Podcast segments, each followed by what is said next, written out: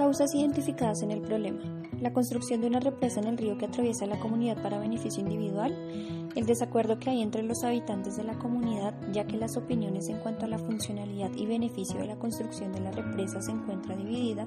Por una parte, los agricultores consideran que se puede beneficiar, sin embargo, los ganaderos consideran que afectará directamente el flujo de agua y por lo tanto limitará el acceso de agua fresca para los ganados y la afectación de los pastos para mantener a sus rebaños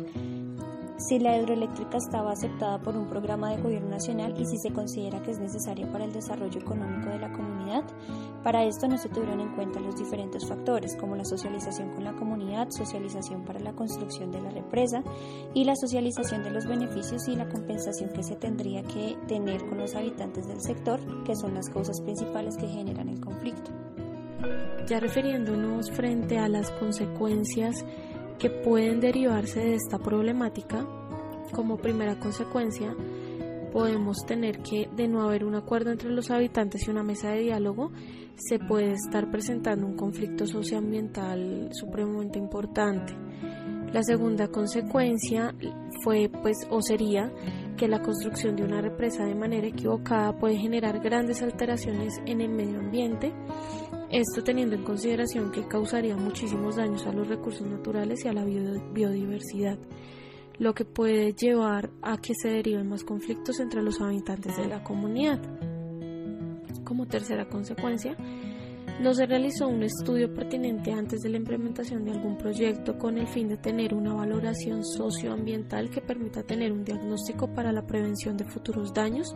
bien sea en el corto o en el largo plazo que esto hubiera sido muy importante que lo hubieran hecho. Eh, como cuarta consecuencia podría darse que la división de la comunidad con los agricultores y ganaderos, eh, tomando posiciones firmes y cada vez más enfrentadas, puede, digamos que generar un impacto eh, a nivel pues de la de toda la comunidad. Quinta consecuencia podría ser que la armonía de la comunidad se está viendo afectada y por lo tanto los negocios de los comerciantes que habitan la zona. Esto ya pues como yéndonos a un factor microeconómico, se vería bastante afectada la economía a nivel general de la comunidad.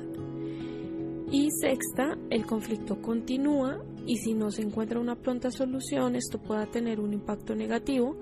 a largo plazo en la comunidad y en su capacidad para trabajar junta y resolver problemas en el futuro. El impacto generado por esta situación tiene implicaciones en diferentes aspectos,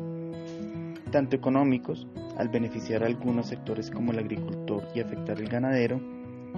sociales, al no permitir la sana convivencia entre la población y crear divisiones en las comunidades, económicos,